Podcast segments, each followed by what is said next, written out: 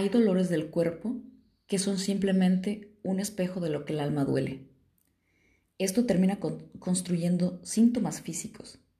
El dolor es un grito del cuerpo, de aquellas emociones que se esconden, que se evaden, que no se manejan, que no se manifiestan, emociones que están detrás de pensamientos, de situaciones, de eventos o de silencios.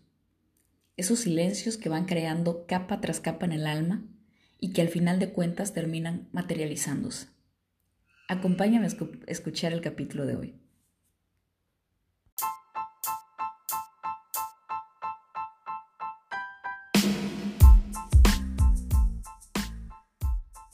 La línea de vida es un continuo intermitente, picos arriba y picos abajo. Mientras eso sucede, quiere decir que seguimos respirando. Y en cada subida y bajada hay mucho por aprender, por descubrir, por replantear, por cuestionar. Bienvenidos al podcast Intermitente, donde abordaremos distintos temas que nos mueven, nos motivan o que nos chocan o incomodan, pero que de alguna manera nos dejan algo para pensar o sentir. Soy Leticia Laguna, coach life, aventurera, aprendiz y me encanta escuchar y contar historias de vida.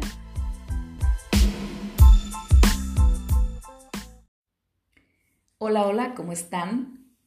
Hoy quiero hablarles de un tema que me ha estado dando vueltas en la cabeza, de cómo las emociones y los sentimientos que no trabajamos terminan por cobrarnos factura cuando se manifiestan en una, una enfermedad porque muchas enfermedades, y ojo que no generalizo, pero sí muchas, tienen un trasfondo profundo y que vienen a mostrarnos situaciones que buscamos evadir, pero que terminan explotando de un momento a otro.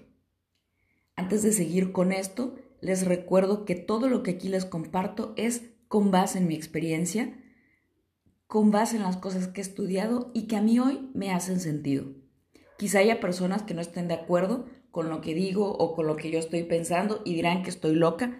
Y está bien. Si piensan eso, manifiéstense. Manifiéstense espíritus irreverentes y sepan que aquí, en este espacio, hay derecho de réplica, derecho a pensar diferente, derecho de confrontar ideas, porque lo único que puede salir de pensar diferente es que como comunidad todos evolucionemos.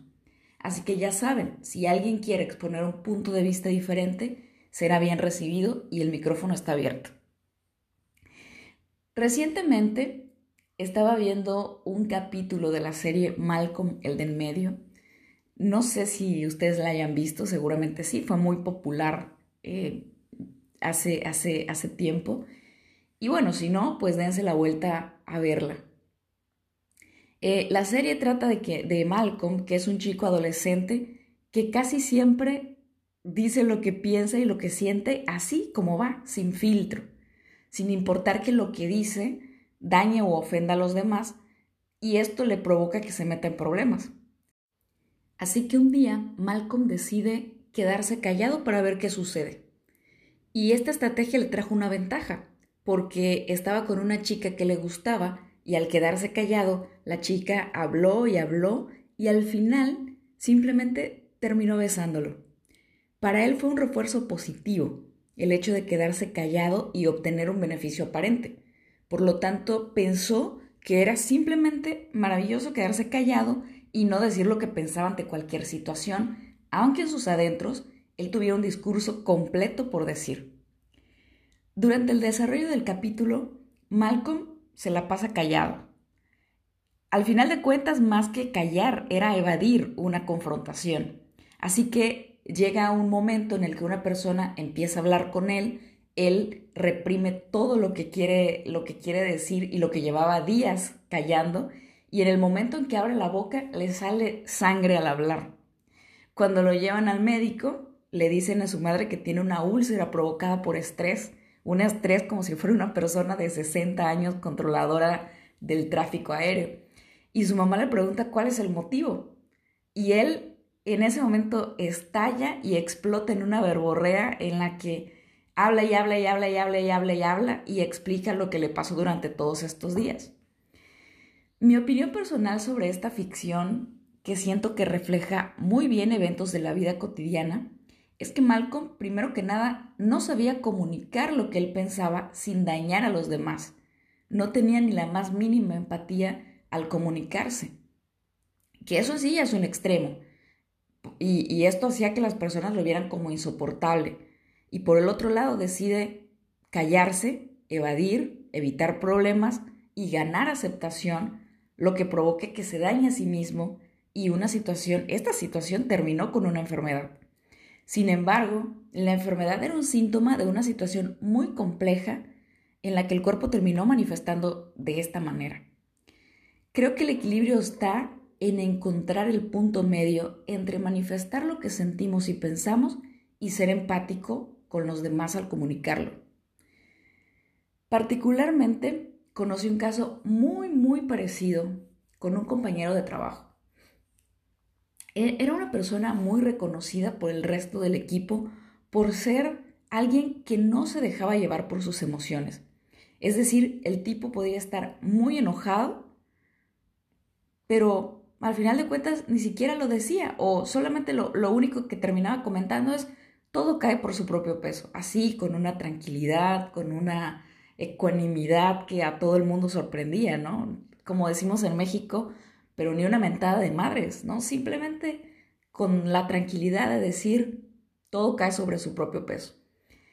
Eh, de la misma manera, cuando tenía un éxito, le iba muy bien, eh, eh, quizá cualquier otra, otra persona festejaríamos o mostraríamos la alegría, pero esta persona también decía, pues bien hecho, sigamos adelante, con la misma tranquilidad que, que, que se manifestaba cuando algo salía mal, lo mismo decía cuando salía bien todos fuimos testigos de, situaciones en las que aguantó literalmente cosas muy jodidas o, situaciones buenas en las que apenas esbozó una sonrisa, sin más, sin, sin nada de expresión. Y, y, las personas decían que parecía que tenía tole en las venas porque nada lo hacía sentir, nada. De hecho, muchos lo alababan por actuar siempre con cabeza fría. Un día simplemente se, desconectó, no supimos algunos días de él, porque tenía una incapacidad médica y al final nos enteramos de que fue por una úlcera estomacal que le estaba sangrando. Resulta que desde la bioneuroemoción, la úlcera estomacal tiene su origen en contener rabia, contener emociones y no expresarlas. La bioneuroemoción a ver, es una palabra rara que, no, que no puedo decir, es la bioneuroemoción. Es una disciplina que estudia el significado biológico de los síntomas que se manifiestan en nuestro cuerpo, comprendiendo que en la naturaleza todo es información y de algún modo esta información se establece en aprendizajes de nuestro inconsciente. Em, esta disciplina investiga también la forma más óptima de poder entrar en el inconsciente para modificar aprendizajes gestionando las emociones. Les aclaro que yo no soy experta en este tema, no lo he estudiado estrictamente, pero me, dio curiosidad cuando supe de, de la palabra para empezar, porque es una palabra medio extraña, me despertó curiosidad, así que lo he estado explorando y he estado leyendo de ese tema. Pero la verdad es que a mí hoy eso me hace muchísimo sentido. Considero que sí, que las enfermedades que tenemos son una manifestación de situaciones no trabajadas o evadidas, que decidimos esconder ahí debajo del tapete, meterlos debajo de la cama, pasarlos por alto, porque nos da miedo enfrentar esos monstruos que viven en el closet y que mejor no abrimos la puerta para no encontrarnos con ellos. Yo sí creo que hay dolores del cuerpo que son un espejo de lo que el alma duele. Y eso termina construyendo síntomas. El dolor es un grito del cuerpo, de aquellas emociones que escondemos, de aquellas emociones que están detrás de pensamientos, de situaciones, de eventos, de silencios. Esos silencios que van creando capa tras capa en el alma, pero que al final de cuentas Toda, esa energía que no se ve es una energía que sí se siente y que sí se materializa en las cosas de las que menos nos podemos imaginar. Aquel día que tuvimos que mandar un reporte y no quedó como queríamos, aquel día que tuvimos un malentendido con nuestro jefe o que nos gritó, aquel día que nada salió bien y por lo que quizá pensamos que no éramos suficientes o que no estábamos a la altura y nos hizo pensar que ya no podíamos más. Así que todo ese sentimiento y toda esa emoción a una reacción hizo que nos doliera la cabeza, hizo que la migraña se desencadenara, hizo que no, que no se soportara más porque el dolor que se sentía era un aviso de querer apagar todos esos pensamientos en la mente. Es la mente reclamando silencio. Aquella vez que te quedaste callada, que te quedaste callado porque no pudiste decir un punto de vista, porque no pudiste decir tu opinión, porque tuviste miedo de levantar la voz, finalmente te terminó generando una gastritis, una úlcera o un dolor en la boca del estómago. Es común también que cuando estemos estresados nos duele la espalda y manifestemos nudos que se endurecen en cada uno de los músculos. Y es por cargas que traemos que no podemos o que no sabemos manejar. A veces nos creemos los Superman o la Superwoman queriendo cargar con todo encima y el cuerpo lo termina reclamando. Ya no puedo más, no puedo más con esta mochila. Como les he dicho, no soy experta, pero como ya saben, también les digo, vayan a explorar. Yo hablo desde lo que he descubierto y experimentado, de lo que he vivido. Y la verdad es que yo he hecho match con estas situaciones y estas vivencias.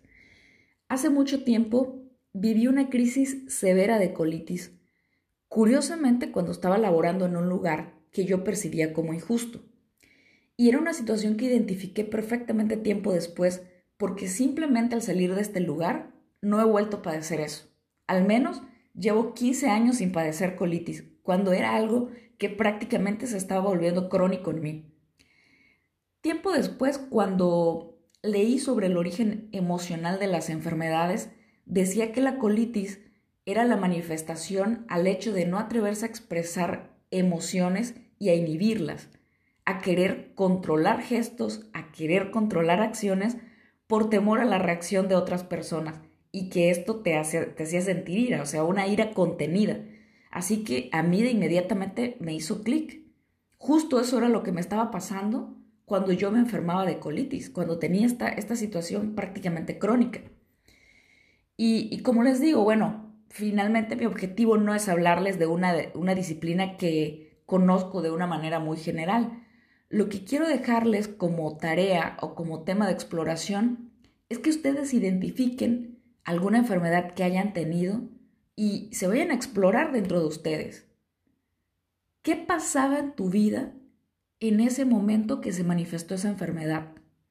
¿Qué emociones eran las que estaba sintiendo? ¿Qué reacciones habían ante tal situación? ¿Cómo era tu relación con las personas cercanas a tu vida en ese momento? Incluso me atrevería a proponerles que anoten en una libreta todo esto. ¿Qué enfermedad manifestaste, manifestaste y responde las preguntas que te dejé acá? Hazlo pues como mera curiosidad, como un simple ejercicio a ver qué descubres. Y no tiene que ser enfermedades graves, hasta el dolor de espalda que creemos inofensiva, inofensivo nos puede decir mucho. Sin duda alguna que las enfermedades son multifactoriales, eso no lo, no lo, descartamos y, digo, no soy quien porque no soy científica ni médica. Eh, esos, esos factores o multifactores como la alimentación, el estilo de vida, la herencia genética, el medio ambiente, por supuesto que, hay muchísimos factores, pero yo creo que también esos factores hoy debemos de, voltear a verlos adicionalmente eh, a, las, emociones, a, los pensamientos. Eh, a mí me encantaría que si alguna persona que es doctor o doctora y está escuchando esto, nos contara desde su experiencia qué piensa respecto a esta situación. Si ha identificado una relación de determinadas enfermedades con a lo mejor la salud emocional de sus pacientes. Así que, bueno, mis queridos intermitentes, el mensaje que quiero dejarles hoy es, escuchen a su cuerpo reciban el mensaje que el dolor está trayendo. porque es una alerta de que tenemos que hacernos responsables de lo que sentimos y de cómo lo manejamos. Si constantemente solo vamos a tomar un medicamento para evadir situaciones más profundas y, que en ese momento eh, no nos sintamos dolor y lo, y lo cortemos, para, para, evitar de enfrentar al demonio de raíz, pues al final terminamos, terminaremos regresando una y otra vez a estos síntomas o a estas enfermedades. A propósito de esto que les cuento, hay un documental en Prime Video que se llama Hill, que hace un viaje científico sobre cómo influyen los pensamientos, las creencias, emociones en las enfermedades y en la sanación de estas enfermedades. Conste que Amazon aún no me paga el patrocinio por esta mención. Espero que pronto, pero no, aún no me paga. Así que, bueno, si quieren, pues también está la tarea de ver este documental, está muy bueno. Creo que nos puede dar una visión respecto a esto, una visión más profunda y sobre todo con esa base científica, porque se estudiaron muchísimos casos de altas médicas, de remisiones, de enfermedades muy fuertes, incluso como, como cáncer, enfermedades crónicas, eh, como, como artritis, por ejemplo. Entonces, la verdad es que me parece muy, muy interesante cómo lo soportaron científicamente y con la experiencia de, médicos especialistas y de los propios enfermos que, padecían estas enfermedades. Así que nada, bueno, pues tienen tarea. Ojalá que, que, se den una vuelta, que les haya dejado la espinita de la curiosidad. Nuevamente, muchas gracias por escuchar, por estar semana a semana acompañándome. Eh, compartan, ayúdenme a compartir el proyecto en sus redes sociales. Eh, le pueden dar también seguir aquí en Spotify. Y bueno, nos escuchamos muy pronto. Que tengan una linda semana.